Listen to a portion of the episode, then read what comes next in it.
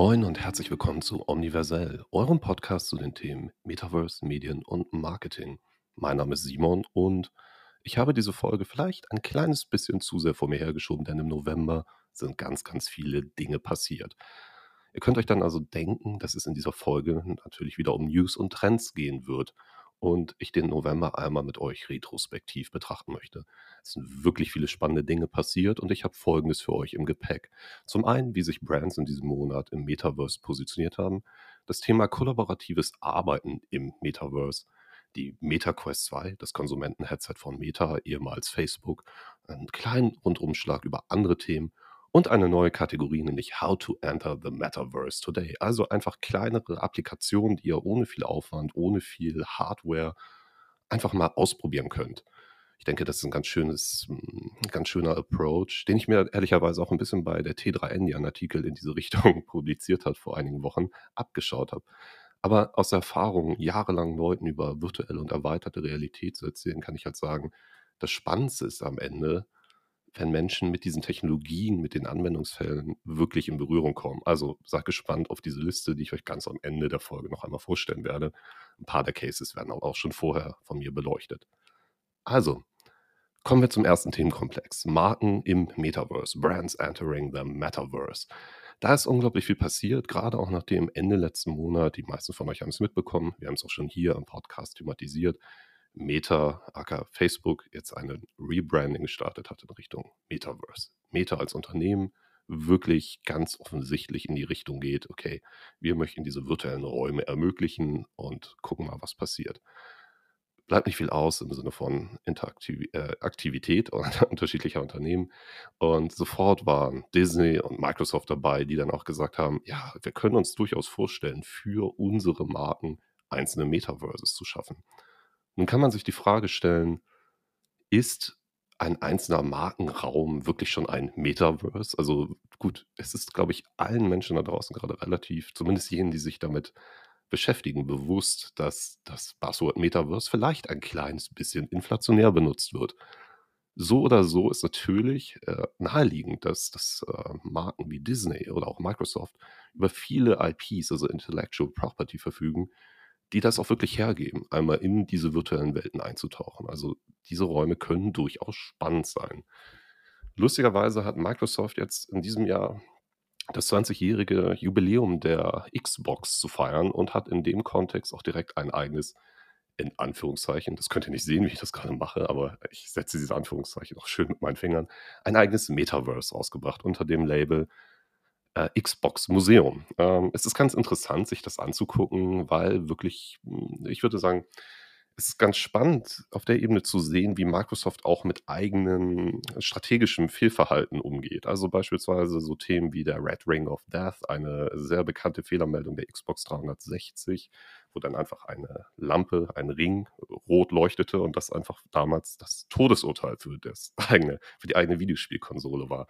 Das wird dort thematisiert und auch die strategische Fehlentscheidung, dass man die Xbox One am Anfang unbedingt mit einer Kinect ausliefern wollte. Das hat mich sehr überrascht.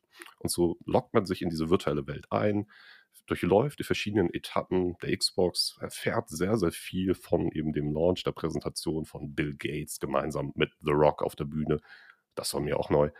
Ähm, und kann sich so durch die ja, zwei Dekaden Xbox-History durcharbeiten. Und wenn man selber ein Xbox-Nutzer oder Nutzerin ist, dann kann man auch seine persönlichen Statistiken dort anschauen.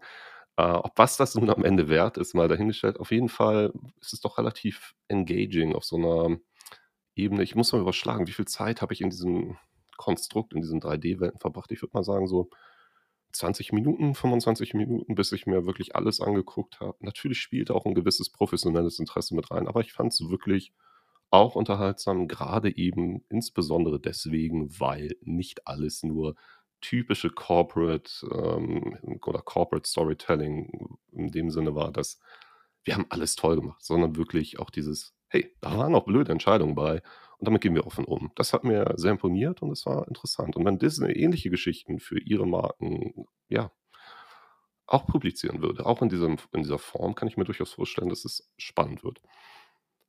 Interessant ist auch, dass äh, kurz, kurz vor anderthalb Wochen hat Nike eine eigene virtuelle Experience auf Roblox gelauncht. Diese nennt sich Nike Land. Nike Land ist wie jede Roblox Experience einfach über die App anzusteuern. Man taucht dort ein und erlebt dort eine gesamte Nike gebrandete Welt, kann sich dort mit anderen NutzerInnen messen in virtuellen Wettkämpfen und natürlich virtuelle Güter freischalten. Also Nike-Schuhe für den eigenen Roblox-Avatar. Und auch diese Erfahrung scheint in der Community relativ gut anzukommen. Die Experience ist jetzt knapp anderthalb Wochen online und hat schon 5,7 Millionen Besuche verzeichnet und vor allem, das ist bei Roblox immer sehr wichtig, eine Empfehlungsquote von 84 Prozent. Das ist ein ganz guter Wert, gerade auch für ja, für Markenexperiences, die gerne auch mal von der Community, gerade wenn sie die Bedürfnisse der Roblox-Community nicht verstehen, abgestraft werden. Man sollte hier auch immer so ein bisschen gucken, ne? Ähm, Roblox hat eine relativ junge Target Group, ähm, daher das kristallisiert sich jetzt schon raus, ist ein bisschen wie bei Social Media. Roblox erreicht jüngere Menschen, vielleicht als Analogie im Social Media Kontext TikTok. Ein bisschen ältere Teenies, junge Erwachsene sind dann auch auf Fortnite. Also auch hier schon mal für Marketeers so der Hinweis: Überlegt euch, wer auf welchen Plattformen ist, um was zu erreichen. Ich glaube, dass das noch eine große Rolle spielen wird, gerade in den nächsten Monaten und Jahren. Faszinierend ist in dem Kontext auch, dass Adidas, Nikes größter oder vermeintlich größter Konkurrent, parallel eine etwas andere Metaverse-Strategie fährt. Während Nike mit Roblox auf einer zentralisierten Plattform stattfindet, also einer Plattform, die in sich geschlossen ist, geht Adidas einen anderen Weg. Adidas öffnet sich dem dezentralen Netz, also allem, was mit Blockchain zu tun hat, und hat jetzt angekündigt, dass sie nun auf The Sandbox aktiv werden werden. The Sandbox ist eine dezentralisierte Webplattform, also in dem Sinne basierend auf der Blockchain, wo NutzerInnen tatsächlich Content kreieren können, diesen Content über NFTs weiter in ihrem Besitz behalten können und theoretisch, so ganz hypothetisch, auch auf andere Plattformen mitnehmen könnten, wenn sie es wollten. Interessant ist hier ganz besonders der Fakt, dass Adidas nicht einfach nur sagt, okay, hier, das ist unsere virtuelle Welt, sondern aktiv in den Dialog tritt mit der Community und sagt, ey, was, was sollen wir hier eigentlich machen mit euch gemeinsam? Das ist in der Form etwas, ja, grundlegend verschiedenes, nicht nur in der Plattform war, sondern auch in der Strategie, in der Ansprache der verschiedenen Zielgruppen. Wie ich gerade schon erwähnt habe, ist das ganz wichtig zu verstehen, auf welcher Plattform sind wir unterwegs, wie ticken die Menschen dort, was erwarten sie, was, was möchten sie und vielleicht man weiß jetzt noch nicht genau, was dabei rumkommt, was Adidas dort tut oder tun wird, wie die Resonanz der Community ist. Aber es ist vielversprechend, diese direkt von Anfang an in diese, sagen wir mal, Metaverse, Adiverse-Strategie mit einzubeziehen. Und wenn wir schon in der Ecke dezentrale Web-Applikationen unterwegs sind oder Metaverse-Plattformen, dann haben wir hier auch noch ein kleines Kuriosum. Der Barbados hat eine eigene Botschaft im Metaverse eröffnet. Was auch immer das jetzt konkret wert sein soll, in einem äh, Artikel von der T3N dazu stand, ja, das wäre beispielsweise auch die Implikation, dass eben das Land Barbados äh, die Plattform Decentraland als eigenen ja, Staat anerkennen würde, wo sie eine politische Rechtsvertretung brauchen. Hm, ganz abgesehen davon, dass mir das echt heftige Second Life Vibes gibt, wir erinnern uns vielleicht an die Zeit zwischen 2004 und 2008, ist es eben auch genau in dem Kontext auch schon noch passiert. Damals, im Jahr 2007, hat Schweden als allererstes Land eine virtuelle Botschaft in Second Life eröffnet. Was das jetzt genau bedeutet, das lassen wir jetzt einfach mal im Raum stehen. Ich finde es interessant, dass es diese Bestrebung gibt, dass es Menschen auf politischer Ebene gibt, die sich jetzt schon dort hineinwagen oder wieder hineinwagen, denn wie gesagt, ganz neu ist das Thema nicht.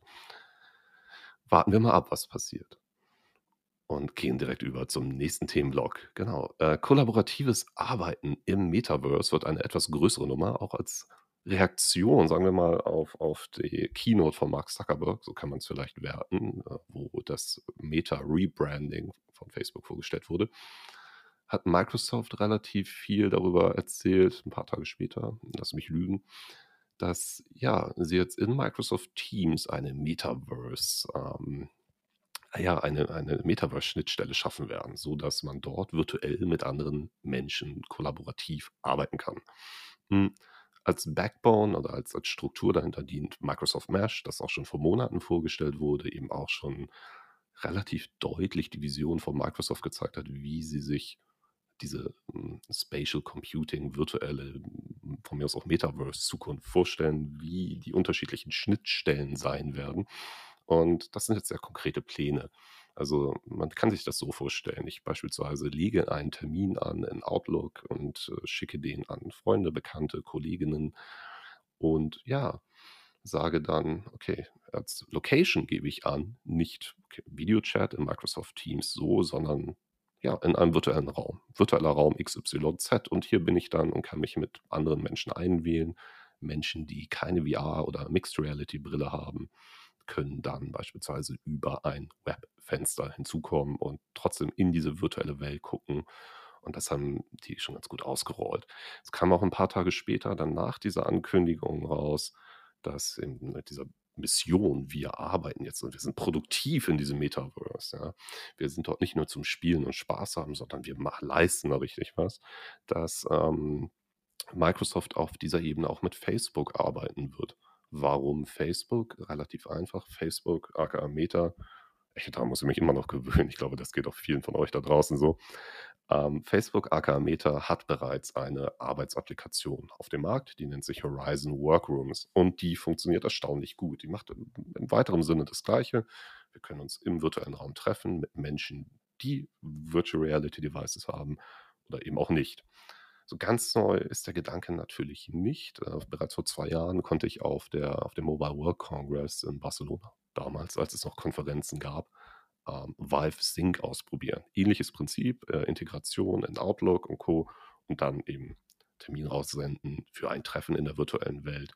Und ja, dort dann mit anderen Menschen gemeinsam arbeiten, kollaborativ arbeiten. Die Vorteile hier sind natürlich auch, dass die räumliche Distanz überwunden wird. Also für diejenigen, die sich das jetzt relativ schwer vorstellen können, weil sie es noch nicht erlebt haben, das ist natürlich immer so ein Knackpunkt, ist die Situation da die, dass man wirklich gerade mit einer VR-Brille oder Mixed Reality-Brille das Gefühl hat, man sitzt jemandem gegenüber. Hm, das sind natürlich Avatare, aber diese Avatare, egal ob sie wie Playmobil-Männchen aussehen aktuell oder fotorealistisch sind, überlisten unser Gehirn. Also wir sind dort gefühlt, egal wie die, die visuelle Fidelität oder Visual Fidelity ist, mit anderen Menschen an einem Ort und können dort arbeiten. Und das sorgt für ähm, auch andere Prozesse im Umgang mit anderen, mit den Menschen. Das ist wirklich faszinierend. Ich kann es nur jedem nahelegen, das zumindest mal auszuprobieren.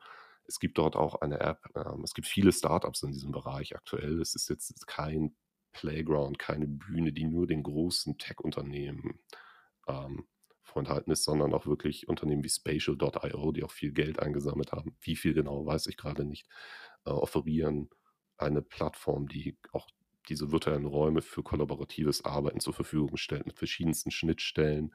Und auch vor allem, das finde ich immer wichtig und faszinierend, für viele Geräte sind, ist der Zugang dort. Also ich könnte auch mit meinem iPhone beispielsweise oder kann mit meinem iPhone de facto in virtuelle Räume gehen, mich dort dreidimensional durchnavigieren, anderen Leuten beim Arbeiten über die Schulter schauen, mitarbeiten. Und das ist schon, ja, würde ich sagen, eine faszinierende Arbeitswelt, die sich dort auftut. Und gerade auch diese, die Tatsache, dass es eben nicht nur ein Unternehmen ist, dass es viele Unternehmen sind, die gerade auch mit den, mit den Learnings der Corona-Pandemie im Rücken dort ja zeigen, okay, es gibt Lösungen, wie wir dorthin kommen. So, es ist noch nicht das äh, Nonplusultra. Es ist noch sehr, sehr early stage, aber es fühlt sich schon jetzt sehr, sehr gut an und ist eine echt willkommene Abwechslung zu der allgemein bekannten Zoom-Müdigkeit, die, glaube ich, viele, viele von uns da draußen plagt. Und nun würde ich am liebsten direkt zu dem nächsten Themenkomplex kommen, nämlich einer Brille. Ich hatte jetzt gerade oft erwähnt, wenn man eine VR-Brille hat oder ne, eine Virtual Reality-Brille oder dergleichen, dann fühlt sich das besser an. Und aktuell muss man sagen, es gibt natürlich viele, viele Virtual Reality Brillen, sehr unterschiedlicher Natur, hm, ob jetzt kabelgebunden, also das heißt dann, ich brauche einen Computer, um sie zu betreiben, wie eine Valve Index, HP, Reverb G2 und so weiter und so fort. Da ist viel Bewegung am Markt. Es gibt aber eine Brille, die da sehr raussticht. Also das ist die Oculus Quest 2, beziehungsweise jetzt Meta Quest 2. Auch da wird das Rebranding hart durchgezogen. Und diese Brille ist so besonders, weil sie eine Standalone-Brille ist. Ich denke, viele Menschen, die mich kennen, die schon meine Einordnung in bestimmten Bereichen gehört haben, wissen, dass ich ein Fan dieser Brille bin. Nun kann man über Meta, aka Facebook denken, was man will. De facto ist es so, dass diese Industrie, die Virtual Reality Industrie, nicht dort wäre, wo sie jetzt ist, ohne diesen Konzern. Ähm, das hat negative wie positive Implikationen und ich würde mich jetzt an dieser Stelle gern einmal auf das Positivere konzentrieren, weil die Quest 2 eine Standalone-Brille ist, ist natürlich die, sagen wir mal, ähm, die Hürde für Menschen, die jetzt nicht hypertechnologieaffin sind, sich diese Brille zu besorgen, relativ gering. Das heißt, man nimmt 350 Euro in die Hand oder ein bisschen mehr, wenn man eben mehr speichern möchte. Das verhält sich ein bisschen wie beim iPhone. Und ja, wird dann einfach diese Brille kaufen und das war's. Man braucht dann einen Account zur Einrichtung, aktuell noch einen Facebook-Account hm, und kann dann einfach in den Cyberspace, in das Metaverse eintauchen. So, so weit, so leicht. Das Schöne daran ist, dass es inzwischen auch querfinanziert von Facebook natürlich. Es ist ja so, dass diese Brillen nie im Leben für den Preis 350 Euro plus minus verkauft werden könnten. Also es wird stark von Facebook querfinanziert, ähnlich wie das bei Konsolenherstellern ist. Also Sony und Microsoft verkaufen beispielsweise ihre PlayStation, AK, Xbox-Serien natürlich auch mit Verlust, um dann wieder Geld über Lizenzen, Videospielverkäufer und so weiter reinzufahren. Die gleiche Strategie fährt Facebook, AK, Meta hier. Und das macht sich auf einer Ebene bezahlt, denn 2019 äh, hat Mark Zuckerberg ein Statement rausgehauen, das einen kritischen Wendepunkt markiert. Also VR hat ein großes Problem, was Reichweiten und Nutzerschaft angeht. Und er sagte damals auf der damals noch Oculus Connect, inzwischen nur noch Connect Fachkonferenz, wir brauchen und wollen 10 Millionen NutzerInnen auf einer einzigen Plattform. Und nun scheint es so, dass dieser Meilenstein erreicht ist. Qualcomm, also Facebook selbst, Meta selbst, hält sich weiterhin sehr bedeckt, was konkrete Verkaufszahlen der eigenen Geräte angeht. Aber in diesen Brillen steckt der Chip von Qualcomm, der XR2-Chip. Das ist ein ähm, inzwischen relativ weit verbreiteter Chip, wird auch von der Pico Neo 3 genutzt und anderen XR-Headsets. Mm, und Qualcomm hat durchblicken lassen in einer Pressekonferenz diesen Monat, dass von allein der Quest 2 inzwischen global mindestens 10 Millionen Stück verkauft wurden. So. Das ist insofern cool, spannend und auch gut, vor allem für EntwicklerInnen, Entwicklerstudios, weil so der, die Aussage von Zuckerberg, diese 10 Millionen NutzerInnen wichtig sind, um ein self-sustaining Ecosystem haben zu können. Also wir haben dann eine Menge an Personen in der virtuellen Realität, die es auch rechtfertigt, dafür Inhalte zu produzieren, die sich selbst tragen kann, sodass man vielleicht Investitionen zurückschrauben kann. Gut, das konterkariert jetzt natürlich ein bisschen die Aussagen, die jetzt in den letzten Wochen und Monaten getätigt wurden. So, Facebook wird weiter sehr, sehr, sehr viel Geld in diese Entwicklung stecken. Aber es ist definitiv ein Meilenstein. Und man muss es auch so sagen, kein, keine andere VR-Plattform wird ansatzweise, was Nutzerzahlen angeht, zumindest in der westlichen Welt, äh, nah oder an den westlichen Märkten nah an dieser Marke sein. Also es bleibt spannend zu sehen, wie, wie sich auch die Verkäufe von verschiedenen Games entwickeln werden in den nächsten Monaten und Jahren. Da ist auf jeden Fall seit dem Release der ersten Quest und der Quest 2 unglaublich viel passiert. Verschiedenste Games haben wirklich zweistellige Millionenbereiche im äh, Revenue-Bereich eingefahren. Und ja, das wäre ja nur wünschenswert, wenn diese Reise so weitergeht. Wir haben natürlich noch viele, viele andere Entwicklungen. Ne? Also es ist, ich weiß immer nicht so richtig, wo ich überhaupt anfangen soll. So viel kommt in meine Feeds rein. Niantic beispielsweise kennen die meisten von euch als ja, Pokémon Go Company, nehme ich an. Niantic hat eine weitere Förderrunde, äh, hat weiteres Kapital angesammelt, 300 Millionen US-Dollar. Das ist auch schon wieder eine ganz schöne Summe. John Hankey hat auf der Augmented World Expo, John Hankey ist der CEO von Niantic, deren Vision vom äh, Real oder Reality Metaverse vorgestellt. Also eher so als Gegenentwurf zu dem, was Facebook und Co. machen, nämlich wir tauchen ab in virtuelle Welten, geht es Niantic darum, die digitalen Inhalte nach draußen und uns auch nach draußen zu bringen. Das ähm, haben sie ja mit Pokémon Go auch diverse Mal ganz gut gezeigt, dass es klappen kann. Jetzt haben sie in diesem Kontext das Lightship AR Development Kit, also Augmented Reality Development Kit, öffentlich geschaltet. Also da kann man sich jetzt als Entwicklerin anmelden, eigene Anwendungen entwickeln, auch Multi-User Experiences.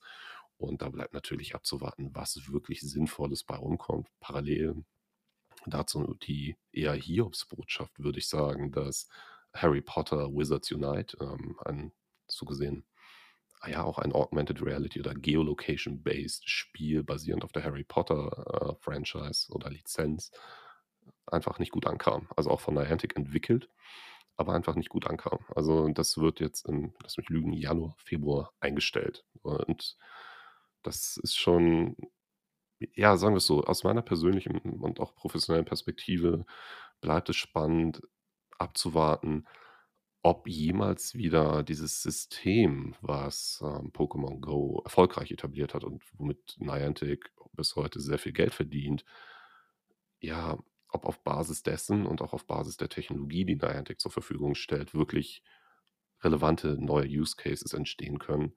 Denn im Gaming-Bereich, muss man ehrlich sagen, gab es natürlich viele, viele Trittbrettfahrer, die alle mehr oder minder gescheitert klingt hart, aber sie sind meistens gescheitert. Von The Walking Dead bis über Jurassic Park, Ghostbusters, jetzt eben auch Harry Potter oder auch Katan, ähm, Siedler von Katan, auch von Niantic entwickelt, bevor es offiziell released wurde, eingestellt. Ähm, scheint nicht so einfach zu reproduzieren zu sein. Nun kann man natürlich sagen, die Niantic Lightship ARDK Geschichte kann man natürlich auch für ganz, ganz andere Anwendungsfelder benutzen. Das stimmt, aber ich sehe es kritisch auf der Ebene, dass ein Niantic dann, wenn es beispielsweise um Navigation geht, also um Augmented Reality Navigation hm, und virtuelle Geschäftsplatzierung, vielleicht auch Rabattaktion in einer Augmented Reality Cloud, also einem Augmented Reality Layer auf der realen Welt, wo bestimmte kontextuelle Informationen verlinkt sind. Dort tritt Niantic dann in einen ja, Wettbewerb mit nicht mehr anderen Games-Herstellern, sondern mit Apple, Google und Co., die natürlich auch Navigationsdaten haben, die alle an ähnlichen Lösungen auch offensichtlich arbeiten. Es bleibt spannend, es ist eine interessante Entwicklung, interessante Abgrenzung auch zu eben dem, ja, nee, wir wollen ja nicht nur in die virtuelle Welt, denn das ist böse und dystopisch, sondern hey, komm, geht raus an die frische Luft. Time will tell, was daraus wird. In dem Kontext auch noch, hey, spannend, Gemini, das äh, Krypto- oder Blockchain, die Blockchain Company der Winklevoss Twins, die den meisten Menschen vielleicht ein Begriff ist, hat weitere 400 Millionen Dollar eingesammelt, um eben auch Metaverse-Lösungen zu bauen. Die Winklevoss Twins sind, denke ich, den meisten Menschen da draußen ein Begriff aufgrund ihrer Vergangenheit und Beziehung zu Mark Zuckerberg und dem gesamten Facebook-Drama, wo sie ja auch ganz gut ausgezahlt wurden. Dann, ich glaube, 67 Millionen war das. Das habe ich jetzt nicht recherchiert. Naja, äh, bleibt abzuwarten, was sie mit ihren 400 Millionen in dem Kontext machen, was für eine Plattform sie schaffen können, ob sie andere Plattformen unterstützen werden. Hm, bisher weiß man zumindest außen noch nicht so viel. Aber ich bin ein großer Freund nach wie vor von Bewegung da draußen auf dem Markt, also Konkurrenz und einfach unterschiedlichen Lösungen, um zu sehen, wie diese sich befruchten. Eine wunderschöne ähm, Meldung aus dem Kuriositätenkabinett, aber ich fand es einfach ganz witzig. Der NFT-Market, also Non-Fungible Tokens Market, ist ja nicht mehr ganz so überhitzt wie im März diesen Jahres. Da ging es ja richtig ab, ähm, wo quasi alles als NFT verkauft wurde, vom ersten Tweet von Jack Dorsey bis ja klar, Board Ape, Yacht Club, äh, Club, irgendwelche Affenbilder, die dann aber den Zugang zu einem Business-Netzwerk auch äh, offerieren. Jo, da war viel los, noch viel, viel mehr. Das kann man, also da könnte man wahrscheinlich wochenlang drüber reden. Und ähm, so ein bisschen hat man diesen ganzen Spaß jetzt natürlich auch, hm, gerade die virtuelle Wertschöpfung. Und genau deswegen finde ich es erwähnenswert, eben auch auf Plattformen wie Sandbox oder Decentraland, die mit ihren eigenen Tokens Sand, aka Mana für Decentraland, also Sand für Sandbox, Mana für Decentraland, ähm, sehr, sehr starke ja, Kursgewinne zu verzeichnen haben auf den Krypto-Plattformen. Und natürlich damit auch dieses NFT-Ecosystem, also wir können als NutzerInnen dort eigene Inhalte schaffen und diese auch verkaufen, natürlich auch weiter befeuert. Ja. Also da passiert gerade auch einiges, da ist auch schon immer einiges passiert, aber jetzt wurde äh, dieser Tage eine virtuelle Yacht verkauft, die Metaflower Superyacht und äh, auf The Sandbox für 149 Ethereum. Das sind dann eben so plus minus zum Kurs, äh, zum, als es bekannt wurde, 650.000 US-Dollar für eine virtuelle Yacht, die auch noch ein bisschen aussieht wie ja, als wenn sie in Minecraft entstanden wäre, was einfach auch an der visuellen Ästhetik von Sandbox liegt. Ob diese Dinge, diese Investitionen sich jemals für irgendwen lohnen werden, lassen wir mal eingestellt. Es gibt ja viel berechtigte Kritik auch am NFT-Markt. Es ist auf der anderen Seite auch ein weiterhin spannender Markt, der auch von viel Idealismus getrieben wird. Ich beobachte das mit einer neugierigen Skepsis, würde ich sagen. Ich bin kein großartiger Fan von diesen Entwicklungen, gerade auch wenn Sachen auf der Ethereum-Blockchain laufen. Aber ja, ich belasse es erstmal dabei. Ich glaube, dazu wird es in naher Zukunft, weil die Schnittstelle zu anderen Metaverse-Applikationen ja einfach da ist, auch weiterhin sehr viel Input geben und es wird auch Folgen geben, wo ich mich damit konkreter und deutlich detaillierter auseinandersetzen werde, werden oder auseinandersetzen werden müssen. Und mal gucken, wie der Markt dann in zwei, drei Monaten aussieht. Naja, auf jeden Fall viel los. Ähm, also virtuelle Sachen kaufen, selber anfertigen, wer die Möglichkeit hat. Go for it. Und da sind wir vielleicht auch schon beim Punkt selber machen, selber erleben. Und da würde ich dann in die neue Kategorie Tip of the Day gehen oder das Metaverse heute schon erleben. Ähm, ganz einfach. Leute, ähm, ladet euch, wenn ihr ein Telefon habt, was, also ein Smartphone ähm, oder auch einfach ein Rechner, Mac, Windows, wie auch immer, ladet euch mal Roblox runter. Guckt euch mal an, wie Marken damit umgehen, äh, wie sie dort präsent sind. Roblox ist ja, die Zielgruppe ist sehr jung, wird aber auch immer älter, wie demografische Erhebungen zeigen. Die altern mit der Plattform.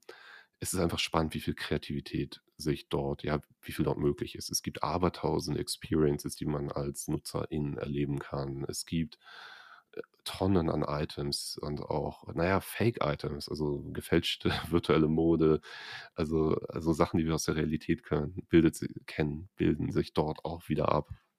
Und ja, ich, ich finde es faszinierend, dort äh, zu stöbern, mir Dinge anzugucken, auch zu sehen, dass ähm, das alles an manchen Stellen gar nicht mehr ganz so ja, doof aussieht, will ich mal sagen. Also so diese Blockoptik, für die Roblox lange bekannt war, löst sich auf. Und eben genau in solche Experiences wie Nike Land einfach mal einzutauchen, zu gucken, okay, wie, wie machen Marken das heute? Das äh, finde ich persönlich sehr spannend und würde ich auch jedem ans Herz legen. Außerdem gibt es gerade die Fashion Awards dort, äh, so ein RPG, also man geht dort rein und ist dann halt quasi ein, ein Star und wird interviewt auf dem Red Carpet, erfährt aber auch sehr viel über die Fashion Awards, über die Royal Albert Hall, wo das stattfindet in echt, die dort virtuell nachgebaut ist und ähm, kann natürlich auch virtuelle Mode kaufen. Und wenn ihr dort seid, ey, fügt mich doch als Freund hinzu. Wäre auf jeden Fall spannend mit euch, mit anderen Menschen. Denn ich habe dort nicht viele Freunde. Ich habe dort bisher nicht so hart socialized, muss ich ehrlich sagen. Ähm, ihr findet mich dort unter dem äh, Pseudonym Valbrew, V-E-L-B-R-E-W. Anderes Ding, mega cool. Also jeder, der mir schon länger auf Instagram oder so folgt, weiß, dass ich virtuelle Mode faszinierend finde. Also das, was wir aus Roblox und Co. kennen, nämlich virtuelle Gegenstände, die ja, für, für unsere Individualität stellen. So Mode, die nur virtuell existiert, die man aus Videospielen kennt, schwappt auch auf Social Media über. Da gibt es verschiedene Anbieter wie DressX, die dann mit virtuellen, rein virtuellen Modelabels wie The Fabricant arbeiten. Und da gibt es gerade eine ganz coole Aktion für die Menschen, die neugierig sind. Unter Pixel6, also pixel6.google.com, kann man sich aktuell gratis eine virtuelle Kollektion von äh, The Fabricant und DressX in Zusammenarbeit mit Google bestellen. Das Ganze läuft so, man geht auf diese Seite, sucht sich die Klamotten aus, so wie bei Zalando, Asos, H&M und Co. So ein Webshop quasi und lädt dann einfach nur ein Bild hoch, wo man dieses virtuelle Pendant der, ja, dann, oder diese virtuelle Mode tragen möchte, drauf tragen möchte. Und dann kriegt man nach ein paar Tagen das neue Bild und kann auf, I don't know, Social Media angeben. Für diejenigen, die, die das einfach mal ausprobieren wollen, ohne eben Geld in die Hand zu nehmen, denn normalerweise kosten diese Sachen einfach ein bisschen Geld, unbedingt mal reinschauen. Virtuelles Arbeiten, vorhin schon erwähnt, ähm, spatial.io, auch unbedingt ein Besuch wert, weil man dort einfach wirklich ohne großes VR-Headset, ohne viel hin und her einfach auch mal sehen kann, wie die Zukunft des virtuellen Arbeitens vielleicht aussehen wird oder für manche Menschen tatsächlich schon aussieht.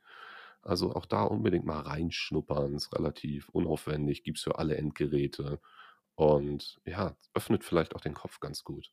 Und in VR ist es natürlich am besten. Also wenn ihr dann eine Quest 2 oder eine andere VR-Brille eurer Wahl habt, ey, schaut unbedingt mal rein. Und für die Xbox-Spieler unter euch, hatte es eingangs erwähnt, Marketing Spaces, Xbox Museum. Einfach mal äh, museum.xbox.com ansteuern und da sehen, was da in den letzten 20 Jahren passiert ist. Ich fand es interessant. Ähm, ob ihr das auch so empfindet, das weiß ich natürlich nicht. Gerade vielleicht, wenn ihr PlayStation-SpielerInnen seid, äh, gibt es da gewisse Diskrepanzen und Vorbehalte. Ähm, aber schon ein interessanter Ausflug in die Welt der virtuellen Markenräume. In dem Sinne, ich glaube, für heute bin ich fertig und würde sagen, vielen Dank fürs Zuhören, wenn ihr es bis hierhin geschafft und durchgehalten habt. Und ich hoffe, ihr schaltet das nächste Mal wieder ein. Bleibt gesund, gerade jetzt mit diesem Winter vor den Türen. Ähm, passt auf euch auf. Lasst ein Abo, Like, wie auch immer da und folgt uns auf allen Kanälen. Bis bald in hoffentlich bester Gesundheit. Vielen Dank. Ciao.